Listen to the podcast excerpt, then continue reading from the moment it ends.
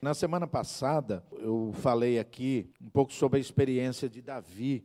Né? Naquele momento em que Davi, ao enfrentar o gigante Golias, não teve medo, não teve receio. Não vou dizer que ele não teve medo, né? Eu acho que medo ele, ele deve ter tido sim, mas a coragem dele em Deus era muito maior do que aquele gigante de 2 metros e 90 centímetros de altura, como a gente viu na semana passada aqui, né? E eu não sei se os irmãos vão se lembrar, que na verdade o início da minha mensagem, eu comecei falando que eu estava pensando em falar sobre outro texto relacionado a Davi em meio às suas batalhas. E aí, lendo, né, pensando um pouco sobre aquele momento ah, que está descrito aqui para nós, e com isso eu já quero convidar você a abrir a sua Bíblia, no livro de 2 Samuel, o capítulo é o de número 21. Quero que você deixe a sua Bíblia aberta nesse texto, porque era nesse texto que eu meditava na semana passada, ah, quando Davi, é, ele ele foi para uma batalha junto com os seus soldados, mas ele já estava, vamos dizer assim, é, é, numa condição humana, numa condição física, bem diferente de que quando ele começou né, a, o, seu, o seu trabalho, o, enfim, a, a, a sua participação na história de Israel, ainda quando ainda como aquele jovem que teve a coragem de enfrentar o gigante Golias. E eu falava então que antes de falar sobre isso, eu preferi falar sobre aquele momento na vida de Davi, que era o início da sua jornada, onde a gente pôde mostrar aqui, através é, do texto bíblico, de que muitas pessoas não acreditaram em Davi. Né? Sua família, ah, tinha resistência em, em enxergar é, nele alguma espécie de valor a ponto dele é, ter uma alta posição diante é, da nação de Israel. Né? Ah, o, o, os seus irmãos não, não gostavam, não acreditavam muito no potencial dele. Né? Ah, ele era apenas um, um cuidador de poucas ovelhas de seus pais ou do seu pai. Né? Então a sua família tinha essa resistência, não depositava nele essa confiança. Aí a gente pode ver também que o próprio rei Saul é, não depositou nele confiança necessária quando ele se propôs a enfrentar o gigante. Né? Saul falou: Não, você é muito jovem. Olha, você é tão fraquinho para aquele gigante. Né? E, a, e talvez a, a descrença de Saul veio no fato da preocupação dele em colocar sobre Davi a sua armadura, a sua vestimenta para a guerra. Davi não conseguiu nem andar com aqueles eh, armamentos, com aquela, com aquela eh, eh, parafernália, né? Essa palavra é do nosso tempo, né? E depois o próprio Golias que o, o, o desprezou, zombando dele, né? Dando risada assim por dentro, falou: Nossa, vem esse baixinho aí com um pedaço de pau, com uma pedra na mão para me enfrentar. Né? O texto diz que o, o Golias o desprezou, né?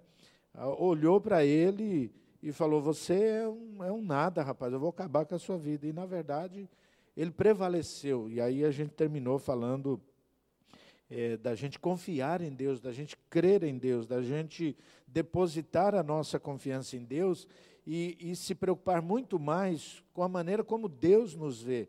Porque Deus sabe o quanto eu e você nós somos fracos para enfrentar as diversas batalhas da vida, mas se o nosso coração, se a nossa vida, ela está na presença de Deus, ele nos vê, meus irmãos, ele nos enxerga de uma maneira totalmente diferente como o Senhor enxerga o, o orgulhoso, né? o, o que se confia ou o que confia em si mesmo.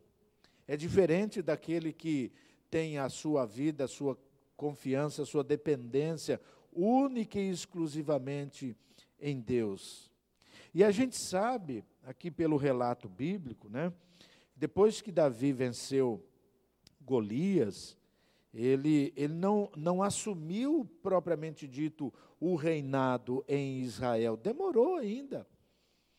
O Davi, depois daquele momento glorioso, né, sem que ele quisesse, obviamente, ele passou a enfrentar ainda como um, um jovem uma grande perseguição, especialmente por parte de Saul, porque o texto seguinte vai dizer que Saul ficou enciumado quando as pessoas cantavam, né, é, que Davi, é, Davi ele é, matou, é, assim, ele foi muito mais corajoso, né? Aquilo enfureceu e ele passou a perseguir Davi. Davi começou a ter viver como um foragido, fugindo de um lado para o outro. Parece que sempre enfrentando batalha, sempre enfrentando luta e dificuldade. Até que, meus irmãos, no comecinho da, do segundo livro de Samuel, Samuel, no segundo capítulo é que Saul, então ele assume o reinado em Israel.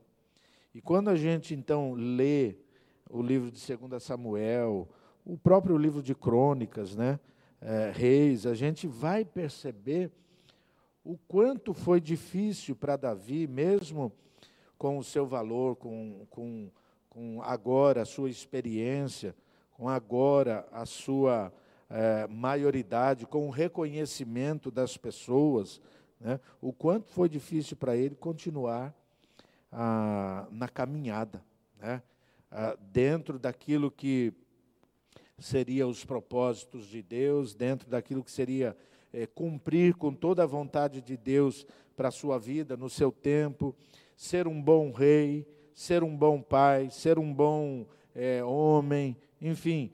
E a gente observa no relato histórico de 2 Samuel as dificuldades que Davi teve. Né? Ele enfrentou, falhou em muitas dessas dificuldades. Mas, no final das contas, a palavra de Deus vai nos dizer, com uma espécie de resumo, né? lá no livro de Atos, a gente encontra essa descrição, que Davi serviu a Deus de coração e ele foi uma bênção para a sua geração, né? para o seu povo. E isso nos alegra, né? Depois de uma biografia terminada, a gente vê tempos e tempos depois as pessoas mencionarem a respeito da história, da vida daquela pessoa, daquele personagem como alguém de valor. E com certeza, meus irmãos, nós podemos reputar a glória disso para Deus, né? para o Senhor, não para o homem mas única e exclusivamente para Deus. Né?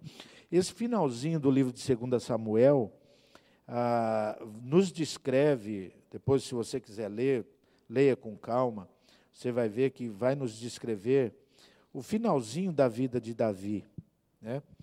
E o capítulo que eu vou falar é o 21, mas se você, ah, aqui fazendo um, um parênteses, né, se você ler o 22, capítulo 22 do livro de 2 Samuel, é um cântico de louvor que Davi ele oferece a Deus.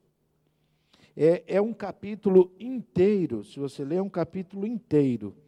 São 51 versículos, onde Davi louva a Deus, onde Davi dá a Deus a glória é, e, e, e, oferece o seu reconhecimento a, a toda maneira graciosa, bondosa, poderosa com que Deus é, agiu sobre a vida dele. Aliás, o cântico que a gente cantou agora antes da mensagem, sem que a gente combinasse, é, está retratado no comecinho deste, deste capítulo, né?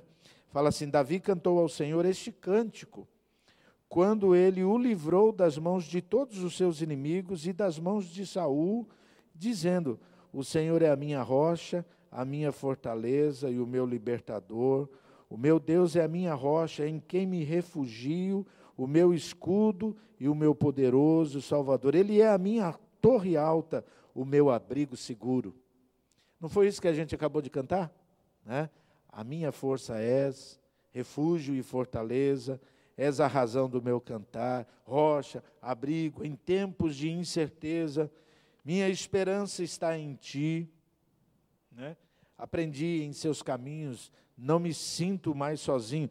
Tua paz comigo está. Versículo 31 deste eh, cântico aqui, desse capítulo 22, fala: Este é o Deus cujo caminho é perfeito, a palavra do Senhor é comprovadamente genuína, ele é escudo para os que nele se refugiam. Pois quem é Deus além do Senhor? E quem é rocha senão o nosso Deus? É Deus quem me reveste de força e torna perfeito o meu caminho. Ele me faz correr veloz como a gazela e me firma os passos nos lugares altos. É Ele quem treina as minhas mãos para a batalha, e assim os meus braços vergam o arco de bronze. Olha o que Davi está dizendo, ele está reconhecendo Deus. A razão disso tudo é o Senhor. Você sabe, pastor Tomás, eu estava uh, lendo esse capítulo aqui, e a impressão que me deu é que Davi fez uma espécie de de pupurri, né? onde ele juntou vários pedaços de salmos e ele exaltou a Deus. Bem, no finalzinho da sua vida. Talvez nos últimos tempos é, de Davi. Né? Depois desse episódio aqui, o, versículo, capítulo 23, vai retratar para a gente as últimas palavras de Davi. Portanto, se ele não estava no finalzinho da sua vida, estava bem perto do final dela. E nisso tudo, Davi reconheceu que Deus era com ele. Deus era com ele. Deus foi a razão das suas vitórias, da sua, é, é, de tudo que ele experimentou de bom e naquilo que ele experimentou de, de ruim, né, de luta, de adversidade, de dificuldade, ele enxergou o cuidado de Deus sobre a vida dele, né? Bacana isso. Eu estava pensando sobre isso, meus irmãos, porque Deus ele se faz presente na nossa na nossa jornada, né? Na nossa vida. Deus está conosco. A semana passada eu falei de Davi vencendo um grande gigante e eu até falava, né, de é, que talvez durante a semana muitos teriam que vencer os seus gigantes, e talvez não só um, mas vários gigantes. E talvez não só aquele, mas outros semelhantes àquele gigante. Não é assim? A nossa jornada é assim. Né? A, vez após vez a gente se vê diante de situação assim. A gente acha, ah, não, agora acabou. Agora acabou. Né? De repente, pá. eu não, não perguntei para ela, e nem para a Mísia, para o pastor Mário, é, sobre isso, eu poderia usá-los aqui como um exemplo é, típico de, desse contexto de, de vencer lutas, vencer gigantes. Né? Mas agora, recentemente, é, no meio desse contexto todo, nós é, estivemos junto com, com a Misa, sua mãe, suas filhas ali. O pastor Mário veio lá da Bahia, lá, para sepultar o pai. Né? Há, há poucos dias, sei lá, talvez dois meses atrás. E agora, hoje, a gente estava conversando na mesma situação, né? E ela colocava assim, pastor, dói muito, né? Dói demais, porque a gente espera que isso não vai, não vai se repetir. Mas de repente ela se vê na mesma, na mesma situação e, e, e eles né, se veem na mesma situação, agora de uma maneira mais difícil ainda, porque quando a gente vê ah, outros familiares, entes queridos assim, sofrendo com muito mais intensidade, né? Então, percebe isso como exemplo? A gente, é, às vezes, enfrenta um tipo de gigante e acha que vai ter sossego dele, mas, na verdade, daqui a pouco a gente se vê diante desta mesma situação. E é, este é o cenário, meus irmãos, desse texto que eu quero é, compartilhar com os irmãos nesta noite aqui. 2 Samuel 21, a partir do versículo 15. Talvez você conheça o texto ou já tenha até ouvido alguma coisa a esse respeito, mas a narrativa histórica vai nos dizer assim no versículo 15: Houve ainda outra batalha entre os filisteus e Israel. Olha como esta parte ela é descrita. Outra batalha. Porque a da semana passada que a gente estava falando aqui, é, é, Davi enfrentando Golias, a batalha não era de, de, de um homem com outro homem, mas inicialmente era a batalha de Israel contra os filisteus.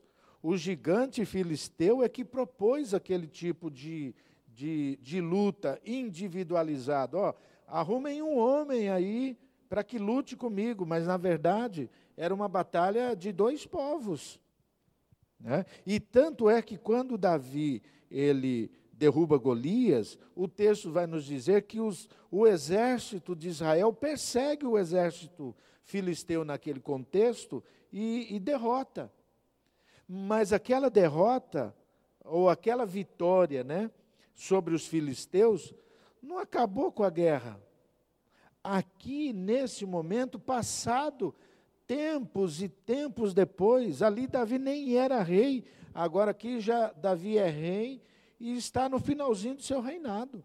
E possivelmente, se você fizer uma leitura cuidadosa do livro de Segunda Reis, ou de Segunda Samuel, e mesmo no primeiro Samuel, você vai encontrar novas batalhas entre Israel e os filisteus. Mas aqui fala outra batalha entre os filisteus e Israel. Davi e seus soldados foram lutar contra os filisteus. Davi foi para a guerra.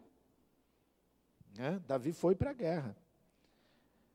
E aí o texto vai dizer que Davi se cansou muito. Versículo 15. Ele se cansou demais, né? Ali, quando ele enfrentou Golias, ele era jovem, moço, estava com, com todo o vigor. Aqui, ele já está um pouco mais amadurecido, para não dizer velho, né? Mas ele se cansou muito.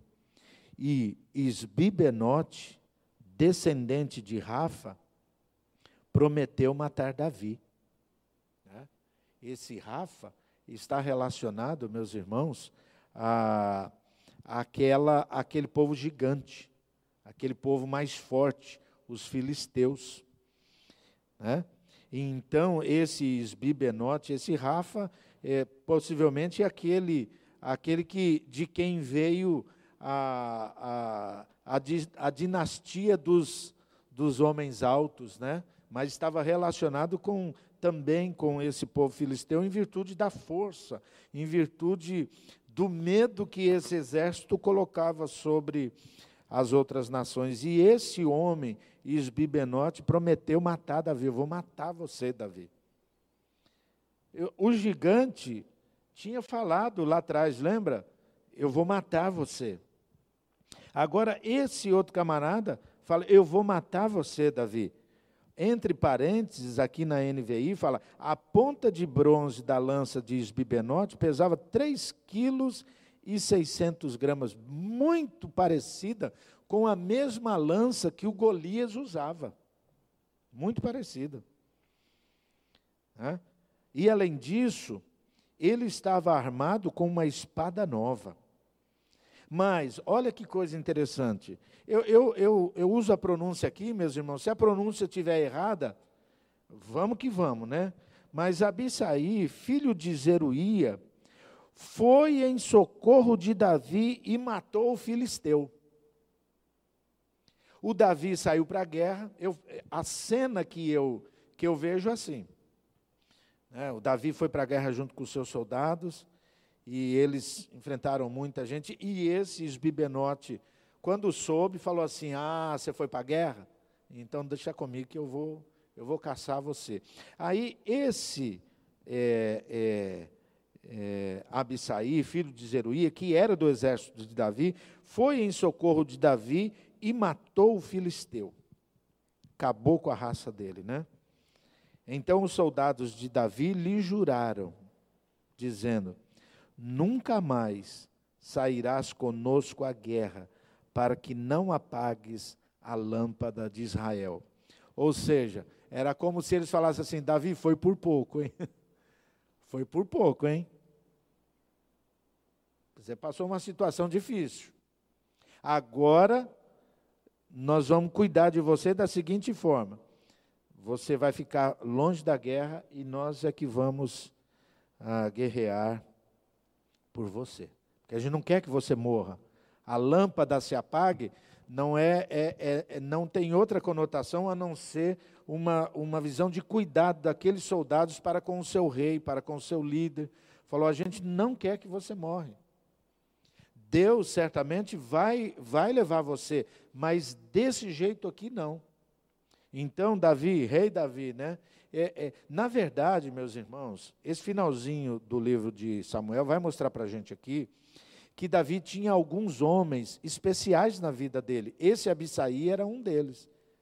É, ele tinha um grupo que foi conhecido como os valentes de Davi. Eram três grandes soldados, três grandes homens, três pessoas que eh, possivelmente podiam falar e tratar Davi não como um, um, um, súdito diante do rei, mas tendo essa reverência, mas como amigos, né, próximos. E eles falam: Davi, nós, nós queremos te preservar. Então, esse é o contexto. Aí, olha o versículo 18, que o autor diz: Houve depois outra batalha contra os filisteus. Então houve essa batalha que Davi fez, que possivelmente foi a sua última, e que o, o matou né, o, o Isbibenote.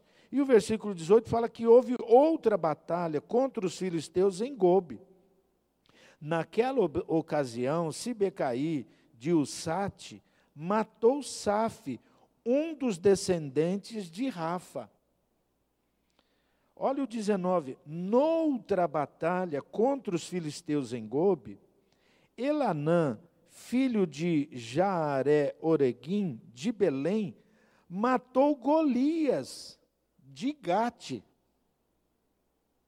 Olha só, já tinha visto esta referência? Se você for lá em 1 Samuel 17, 4, você vai ver que a referência fala que Golias que peitou Davi, que naquele dia estava é, é, falando: tem homem aí, tem homem aí. É, fala que ele era de Gate. Né? Não sei se a Jéssica consegue abrir aí em 1 Samuel 17, versículo 4, e ali tem essa referência. Né? Ó, esse é, é não, 1 Samuel 17, 4 que é o texto que a gente usou na semana passada, né? Aí vai dizer que o Golias que Davi enfrentou, ele era de Gate. Olha, ele era da cidade de Gate e tinha quase três metros de altura. Você vê que o nome desse cidadão aqui, ele também era Golias. Não é que o Golias lá que Davi derrubou, é, ressuscitou, não é que o, o pai desse cidadão botou o nome dele de Golias. E você já leu esse. Quem, quem, quem daqui já leu esse texto aqui? Você já leu esse texto? Olha como é que esse camarada era. Por que, que talvez o pai dele colocou o nome dele de um novo Golias? Né? Esse. É, esse pai, o nome não, diga, não diz assim, né? Olha, é, matou Golias, não, não, não. Ah, não, eu tô, eu tô, eu tô confundindo aqui a, as, as referências aqui, né? Que possuía uma lança cuja haste parecia uma lançadeira de tecelão. É no versículo 24, meus irmãos, que em outra batalha, em Gate, havia um homem de grande estatura, que é esse que eu fiz confusão aqui, falando que era Golias, e ele tinha seis dedos em cada mão seis dedos em cada pé, 24 dedos ao todo. Ele também era descendente de Rafa e desafiou Israel. O camarada tinha 24 dedos no corpo dele. Era grande esse cidadão. A mão dele era tão grande que cabia mais de um dedo. O pé dele era um, um, uma prancha, como a gente brinca, né?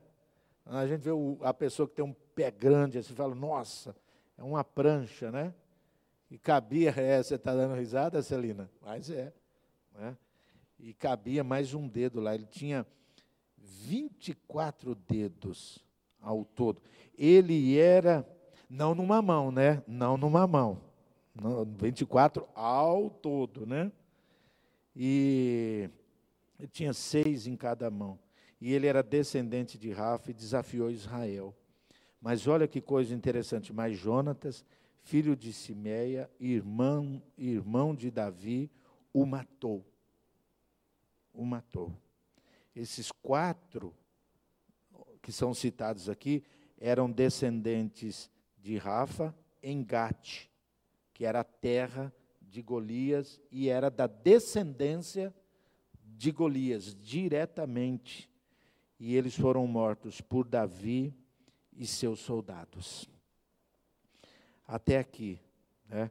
E quando eu estava pensando nesse texto, eu estava pensando assim no tamanho desse gigante, que era talvez, meus irmãos, mais assustador do que aquele que Davi venceu derrubando com uma pedra colocada em sua funda e lançando sobre Golias, e a pedra cravou na sua fronte, na sua testa, e ele caiu.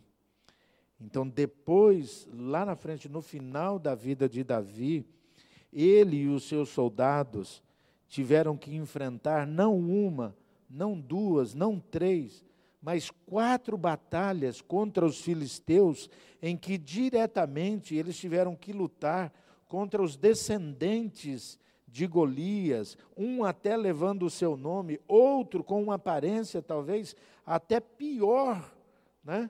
É, a, até mais brutal do que aquele do seu descendente lá atrás. E estes homens que vieram, certamente é, não vieram é, é, sem, sem força, sem vigor, sem interesse de vingar, sem interesse de, de se sobressair nesta batalha. E aqui então, meus irmãos, com isso em mente, algumas coisas que eu gostaria de pensar com os irmãos para a gente aplicar na nossa vida. A primeira delas é que uma vitória contra um gigante, ou contra uma dificuldade, ou contra um problema, ou contra qualquer coisa que se levante e que esboce contra os filhos de Deus uma, uma batalha, é, uma vitória sobre isso não garante que nunca mais aquela luta vai surgir que nunca mais vai aparecer alguma coisa trazendo a memória e fazendo que aquilo seja é, é, renovado com uma força, com um ímpeto ainda maior diante das adversidades que a gente atravessa. É, você quer um, um, outro exemplo baseado nesse princípio? Né? Ah, Elias, quando Elias derrotou os ah, profetas de Baal, é, diz o texto né, que ele é, é chamou para aquele dia especial para que pudesse enfrentar aqueles sacerdotes de Baal, os sacerdotes do poste ídolo, e, e ele convocou para essa batalha, mandou cavar um, um, buraco, mandou cavar uma vala, encher de água, botar no meio ali um holocausto, um animal, e, e, e, ele ia orar, e os sacerdotes de Baal iam orar, e o Deus que respondesse com fogo era o Deus verdadeiro. Tal. Os irmãos se lembram desse episódio. E Elias, ele então, ele, ele sai como vencedor daquela batalha, só que no outro dia, não passou dias, nem meses, nem anos, no outro dia, alguém com uma força muito maior do que os 800 profetas lá que ele derrubou, se levantou e falou: Eu vou te matar, Elias. E Elias fugiu com medo, né? Elias, ele, ele fugiu temendo a morte.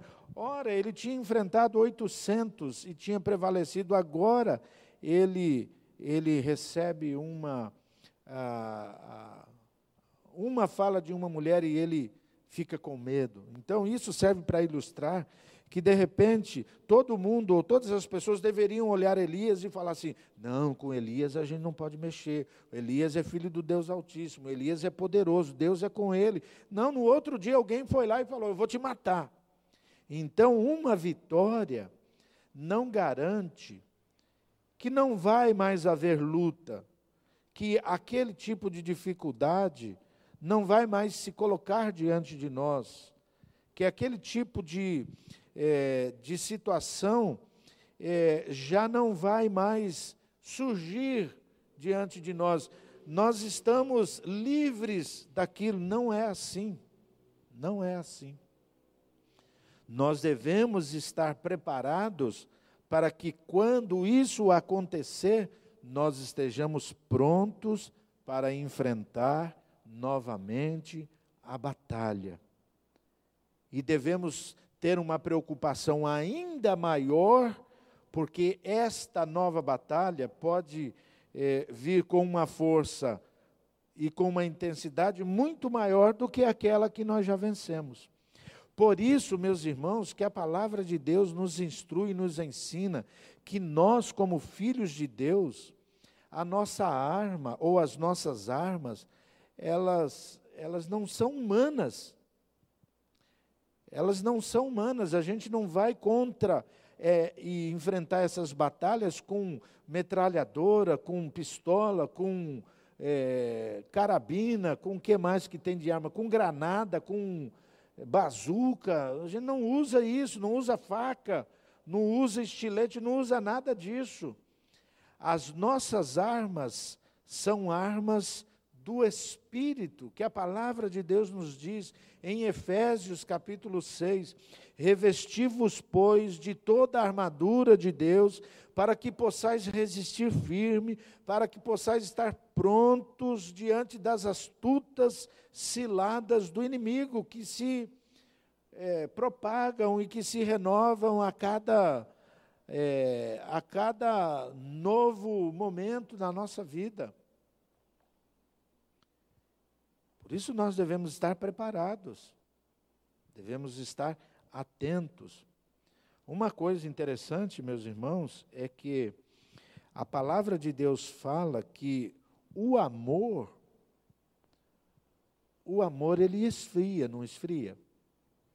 Não, não foi isso que Jesus falou, que por causa da, é, é, da iniquidade, o amor de muitos esfriaria. E o ódio? E o ódio esfria? Possivelmente ah, numa proporção menor né, do que o amor. Então, isso serve para ilustrar que as dificuldades, elas têm uma, uma força de, de manifestação, assim, no nosso dia a dia, que que nos surpreende pela sua intensidade. Então nós não podemos é, esquecer, meus irmãos, do Deus que está conosco, do Deus que cuida da nossa vida, do Deus que nos fortalece, do Deus ao qual nós servimos, do Deus que batalha as nossas batalhas. Foi isso que Davi falou para o gigante, né? Porque a batalha é do Senhor. Por isso que depois desse episódio, Davi, no momento de adoração a Deus, ele, eu fico pensando, ele pegou vários momentos da sua vida, vários episódios da sua jornada, vários gigantes que ele teve que enfrentar, várias é, lutas, é, adversidades de gente de dentro de casa, de inimigos externos, de coisas da sua própria natureza. Então ele, ele, ele pegou tudo isso e ele foi louvando a Deus, agradecendo a Deus, engrandecendo o nome do Senhor, pela maneira como o Senhor cuidou e cuidava dele. No capítulo 22, que a gente leu aqui nesse cântico, o versículo 26 chamou-me a atenção ao que Davi falou. Davi cantou dizendo assim: Ao fiel te revelas fiel, ao irrepreensível te revelas irrepreensível, ao puro te revelas puro, mas ao perverso te revelas astuto. Salva os humildes, mas os teus olhos estão sobre os orgulhosos para os humilhar. Tu és a minha lâmpada, Senhor, contigo posso avançar. Posso avançar como uma tropa, ou contra uma tropa. Com o Deus, ou com o meu Deus, posso transpor muralhas. Aqui é aquele cântico, né? Posso pisar numa tropa e saltar as muralhas, aleluia, aleluia. Mas não porque a, a, nós somos superpoderosos, mas porque Deus é conosco nas nossas batalhas, nas grandes e nas pequenas, nas curtas e nas longas, nas simples ou nas mais complicadas. Não importa, meus irmãos, quão grande estas adversidades elas apareçam diante de nós. O que importa é a maneira como nós vamos nos colocar diante de Deus, para que Ele conheça e reconheça em nós a nossa fidelidade, o nosso amor, o nosso zelo, o nosso interesse, a nossa fé na Sua presença. E Ele vai se fazer Deus poderoso na nossa experiência.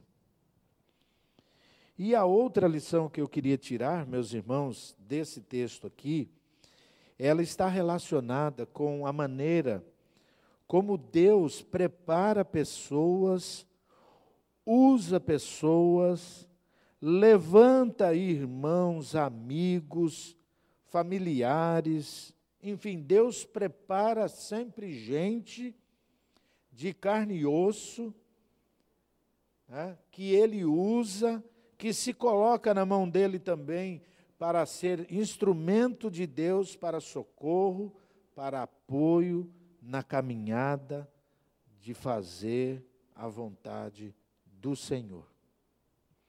Quando eu vejo esses homens aqui comprando a briga de Davi, quando eu vejo esse Abissaí que saiu e matou o filisteu, aqueles bibenote, né? cuja lança pesava 3,6 kg.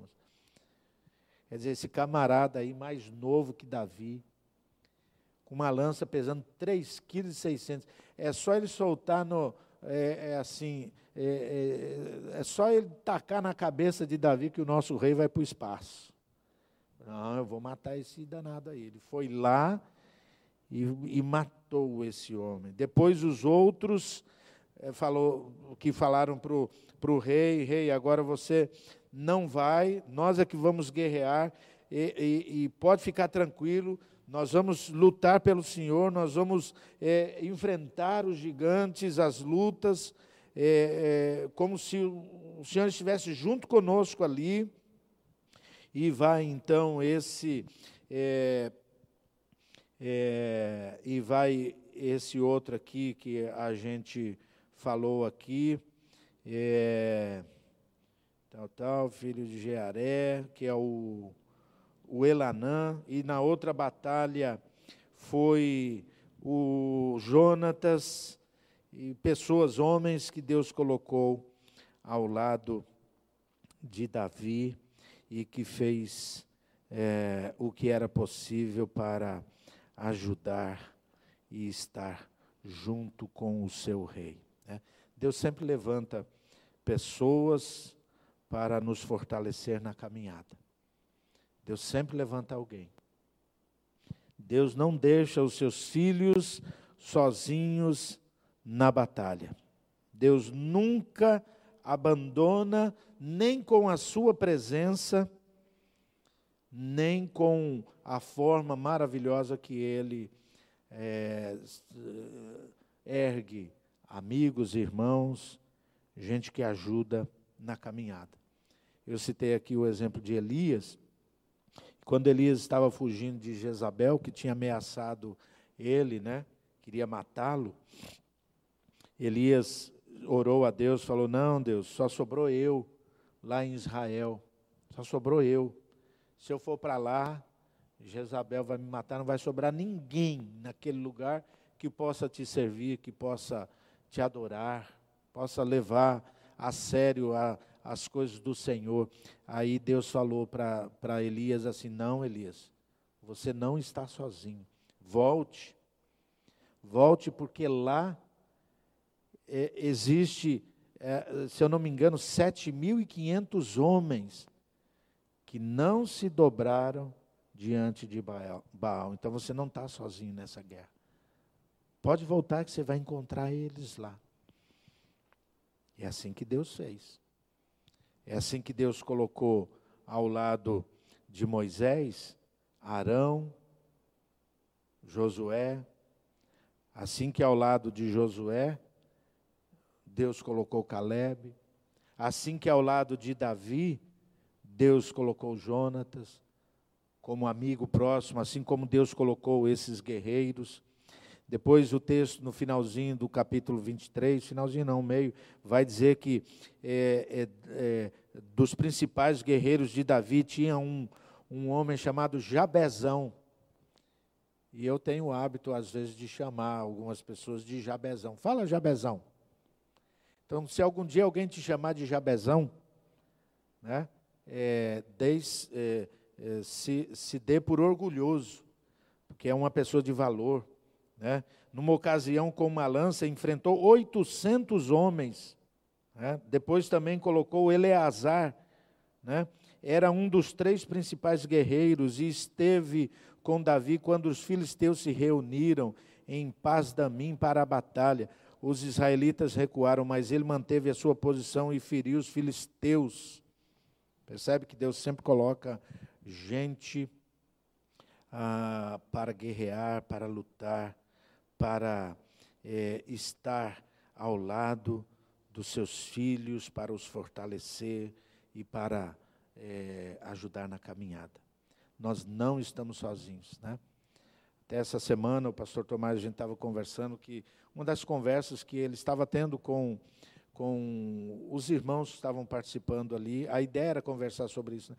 o valor de ter pessoas, servos, irmãos, irmãs, gente compromissada com o Senhor, gente compromissada com a obra, gente compromissada com os valores, gente disposta a, a estar do lado, a ajudar, a comprar a briga, a apoiar, a ir a, adiante, a andar mais de uma milha, a suportar e ajudar com um recurso, a passar a noite junto chorando, a, a sabe, gente para aconselhar, gente para é, é, corrigir.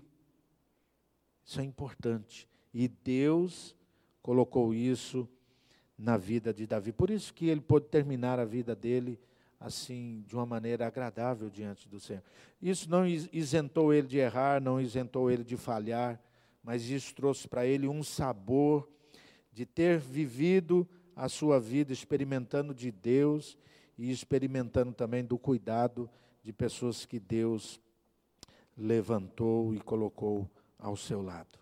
Mas hoje talvez você está vivendo esse período, né, de distanciamento, Talvez você esteja sentindo a ausência, a falta de ter a, ao teu lado, né, aquele calor humano, aquela boa palavra, aquele bom conselho, aquela pessoa que te encorajava.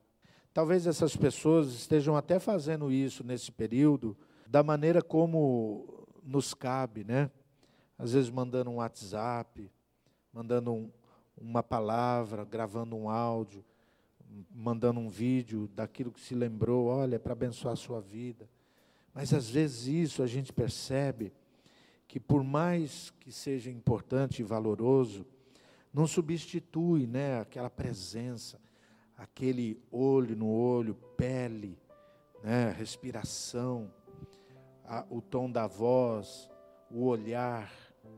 E às vezes nesse tempo você pode estar se sentindo assim, sozinho, sozinha, desencorajado, enfrentando essas batalhas. Talvez é no meio dessa adversidade agora, né, que aconteceu outras batalhas ou estão acontecendo outras batalhas, né? Não bastasse aquele vírus que amedronta lá no começo, agora um ente querido que partiu, agora um, um, um desemprego, agora uma enfermidade nova dentro de casa que eh, desestabilizou a família, agora as contas que se avolumam, enfim, tantas coisas. Talvez você esteja se sentindo meio desanimado, meio entristecido, desencorajado. E eu quero dizer para você: continue confiando em Deus. Deus é o nosso socorro, a nossa fortaleza, é o seu socorro, é a sua fortaleza. Você é dele, ele te ama e ele quer cuidar de você. Às vezes, talvez você não esteja experimentando isso, porque talvez os teus olhos estão tomados, né, por uma uh, por uma escuridão, por um medo, por um temor. Deus pode tirar isso, Deus pode renovar a tua confiança, o teu olhar, a tua alegria na presença dEle. E eu quero lembrar que Deus tem pessoas especiais que Ele já colocou do teu lado. Então recorra a essas pessoas. Abra o teu coração, busque estas pessoas, fale com estas pessoas. E se você se reconhece como alguém que Deus levantou para apoiar, para ajudar, para se colocar aos, ao lado das outras pessoas, se levante, meu irmão, não, não perca a oportunidade. É tempo em que as pessoas estão precisando muito desse apoio. E talvez você esteja pensando: ah, quando tudo isso acabar, quando a gente puder estar junto eu quero ser instrumento nas mãos de Deus para ajudar as pessoas. Então vá se revestindo de toda a armadura de Deus, vá consagrando a sua vida, porque eu tenho certeza que Deus vai usar a sua vida para a honra e para a glória dele. Amém?